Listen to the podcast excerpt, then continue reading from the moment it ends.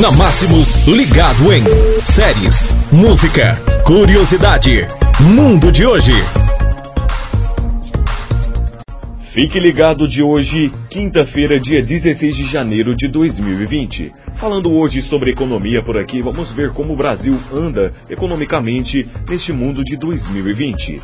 Hoje a Ibovespa, nossa principal bolsa, está em aumento de 0,57, alcançando a taxa de 117 mil pontos, atualizado a 18 minutos compra e câmbio de moedas dólar comercial, uma queda de 0,12% com valor de 4,17 e o euro 4,65 com uma queda de 0,27%.